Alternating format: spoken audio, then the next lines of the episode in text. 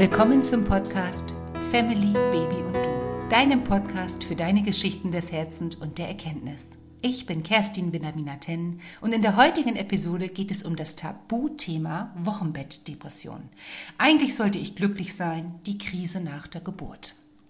Schön, dass du wieder zuhörst. Lass uns mal gemeinsam in dieses wirklich wichtige Thema starten. Auf die Geburt des ersten Kindes bereiten sich heute die meisten Eltern in Geburtsvorbereitungskursen vor, studieren Ratgeber über Schwangerschaft, Geburt und Kindererziehung. Hohe Erwartungen an das Geburtserlebnis und an das neue Leben zu dritt, aber auch die Ängste und Sorgen über die Gesundheit eines Babys oder die materielle Seite der Elternschaft prägen, finde ich, hier die Zeit der Schwangerschaft. Ein realistisches Bild über die Zeit nach der Geburt haben wenige Eltern. Verklärte Bilder aus der Werbung mit strahlend oder friedlich schlafenden Babys oder glücklich in die Kamera lächelnde Eltern finde ich herrschend vorwiegend vor. Die Realität sieht für die meisten Eltern wesentlich anders aus. Die Geburt, besonders die erste Zeit und die, das erste Kind bringt eine enorme Umstellung, sowohl auf körperlicher als auf seelischer und auch sozialer Ebene mit sich. Die meisten Frauen werden im Wochenbett mit Schlafentzug, Entschöpfung, Angst vor der lebenslangen Verantwortung, einer veränderten Paarbeziehung und der Angst vor dem Rückfall in traditionelle Rollenmodelle konfrontiert. Zwischen stillen Wickeln, Kindertrösten, der Organisation des Haushaltes bleibt oft kaum Zeit für die eigene Erholung. Mehr oder weniger starke Erzöpfungszustände einer Mama gelten in der Gesellschaft als Bestandteil des Anpassungsprozesses an das Leben mit dem Kind. Bei den meisten Frauen stellt sich wirklich kurz nach der Geburt wieder ein normales Wohlbefinden ein. Ich setze normal bitte mal in Anführungsstrichen. Sie empfindet, finde ich, dann Liebe für ihr Kind wieder, entwickelt einen neuen Lebensrhythmus und genießt neue Erfahrungen, so wie die Gesellschaft das immer gerne nach außen repräsentiert.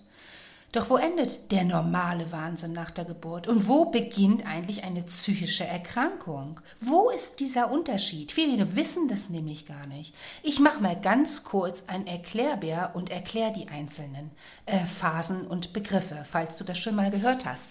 Ich denke, der Begriff Baby Blues wird dir bekannt sein. Dann gibt es noch die postpartale Depression und die postpartale Psychose. Wo ist hier der Unterschied?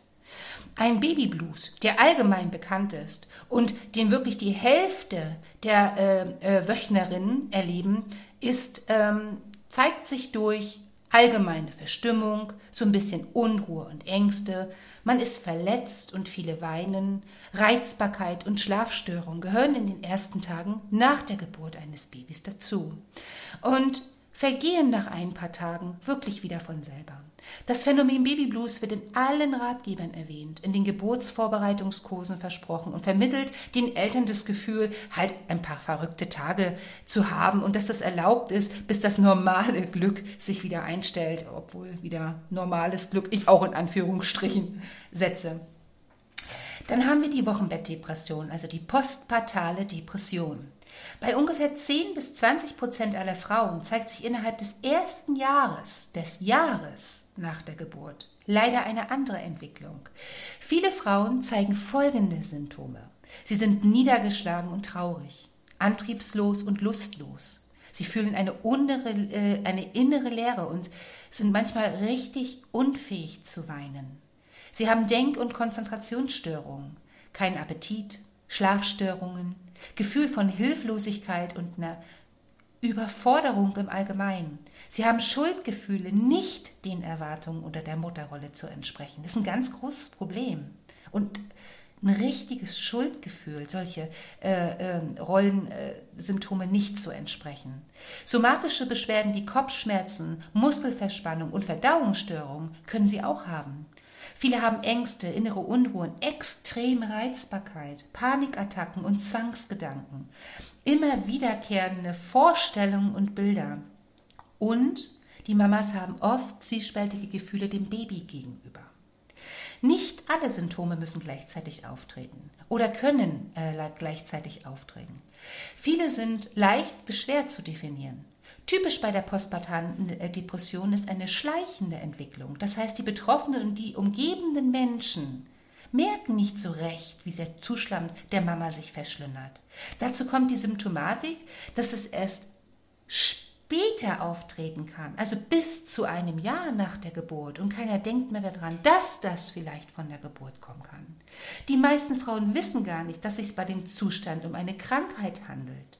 Sie denken, dass sie keine gute Mutter sind und erhalten mehr oder weniger immer diese gut gemeinten Ratschläge aus ihrem Umfeld. Sie sprechen nicht aus Scham über ihre Probleme und hoffen, dass dieser Zustand mit der Zeit wieder von alleine weggeht. Nur wenige der postpartalen Depression befallen Frau, äh, Frauen nehmen irgendwann irgendwie professionelle Hilfe in Anspruch.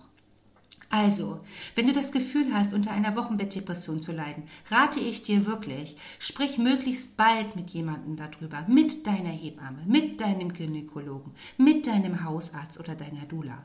Du bist nicht willensschwach oder unfähig, sondern es kann wirklich sein, dass du krank bist und deshalb nicht alles nach deinen Wünschen verläuft.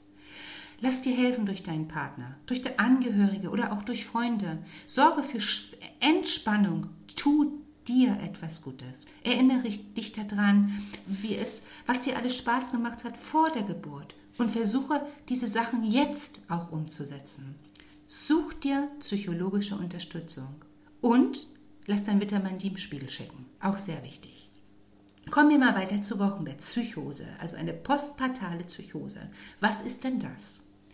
Die seltene, wirklich seltene vorkommende postpartale Psychose ist eine sehr schwere Erkrankung die 0,1 bis 0,2 Prozent aller Frauen, also Wöchnerinnen, betrifft.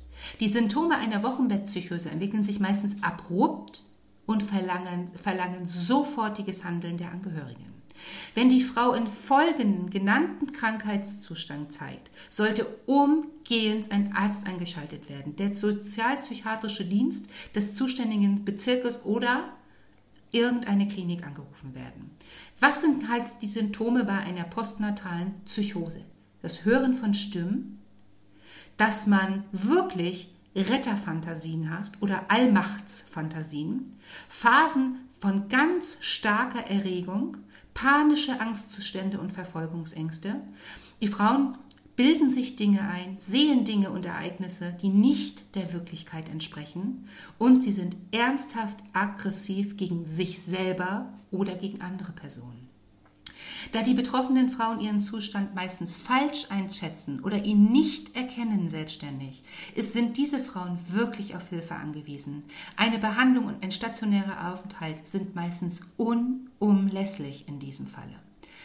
Ich finde, dieses Thema findet auch bis heute kaum Einklang in den staatlichen Geburtsvorbereitungskursen äh, und Ratgebern rund um die Geburt.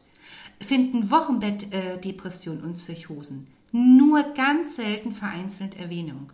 Dies führt dazu, dass die betroffenen Frauen und Familien völlig unvorbereitet mit diesem äh, Zustand konfrontiert werden, für den sie keine Erklärung haben. Die Frauen entwickeln Schuld- und Schamgefühle, weil sie dem Idealbild einer glücklichen Mama in der Gesellschaft nicht entsprechen und haben das Gefühl, die einzige schlechtere Mutter unter all den glücklichen Mamas zu sein. In herkömmlichen Mutter-Kind-Gruppen finden die Frauen im Allgemeinen wenig Unterstützung, weil diese Probleme wirklich wenig Offenheit in diesem Bereich herrscht.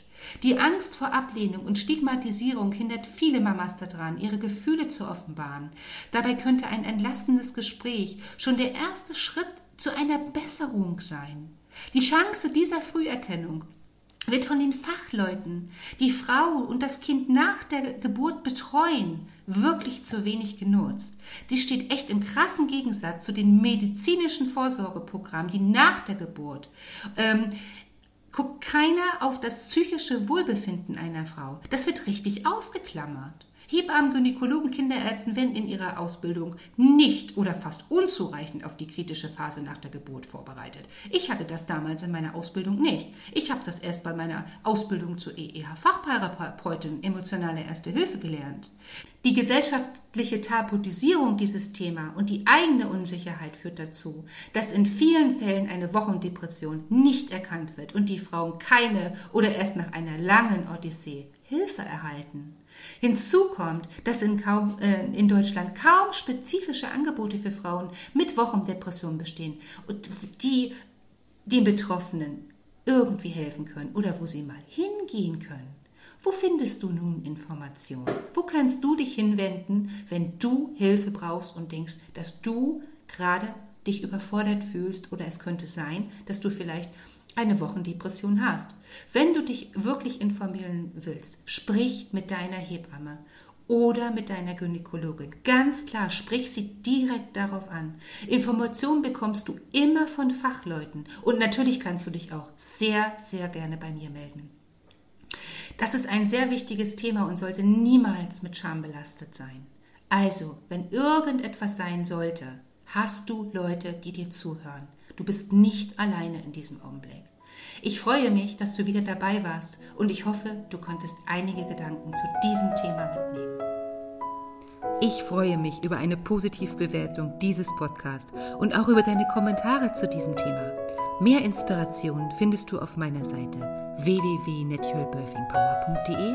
Tägliche Beiträge bekommst du von mir bei Instagram und Facebook unter Natural Birthing Power und wir hören uns nächste Woche mit einem neuen Podcast. Ich freue mich ganz sehr auf dich. Alles Liebe und einen tollen Tag, wo immer du sein willst. Deine Kerstin.